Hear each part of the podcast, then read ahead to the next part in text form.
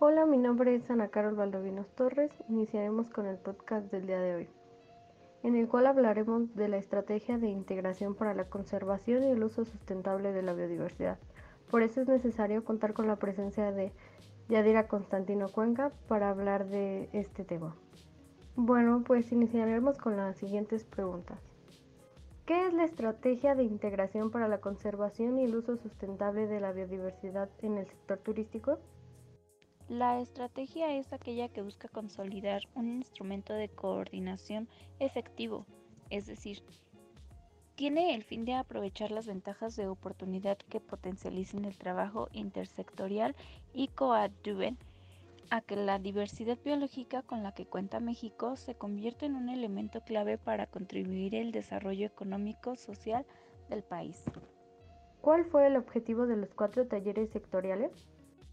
El objetivo de los cuatro talleres sectoriales es fortalecer y complementar el diagnóstico de cada sector, es decir, sociabilizar y hacer incluyente este análisis, identificar los instrumentos de mayor oportunidad para lograr la integración de la biodiversidad e identificar los elementos clave para dicha integración. La visión de la estrategia de la integración para la conservación y el uso sustentable de la biodiversidad tiene que en el 2022 México se posicione como potencia de materia en el turismo sustentable a nivel global. Por otro lado, el objetivo que tiene dicha estrategia es integrar los criterios de conservación y el uso sustentable de la biodiversidad al modelo de desarrollo del turismo sustentable en México y reducir los impactos adversos en el cambio climático que tiene. Para la implementación de la estrategia se identificaron nueve ejes divididos en tres grupos, sustantivos, coordinación y soporte, en los cuales se integraron posteriormente 59 líneas estratégicas. ¿Qué son los ejes sustantivos? Los ejes sustantivos se refieren a las tareas centrales para lograr integrar la conservación y el uso sustentable de la biodiversidad en el sector, es decir, aquellas acciones esenciales para alcanzar la visión planteada.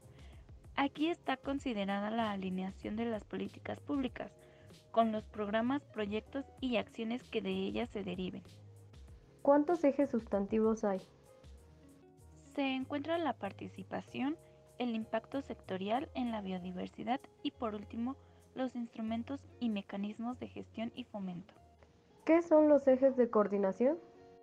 Estos son aquellos que promueven la vinculación e interrelación de las diferentes instancias e instrumentos institucionales para facilitar la integración de la conservación y el uso sustentable de la biodiversidad dentro y fuera del sector. ¿Cuáles son los ejes de coordinación? El primero sería arreglo y capacidad institucional, el segundo instrumentos de planeación sectorial y el tercero comunicación y difusión. ¿Qué son los ejes de soporte?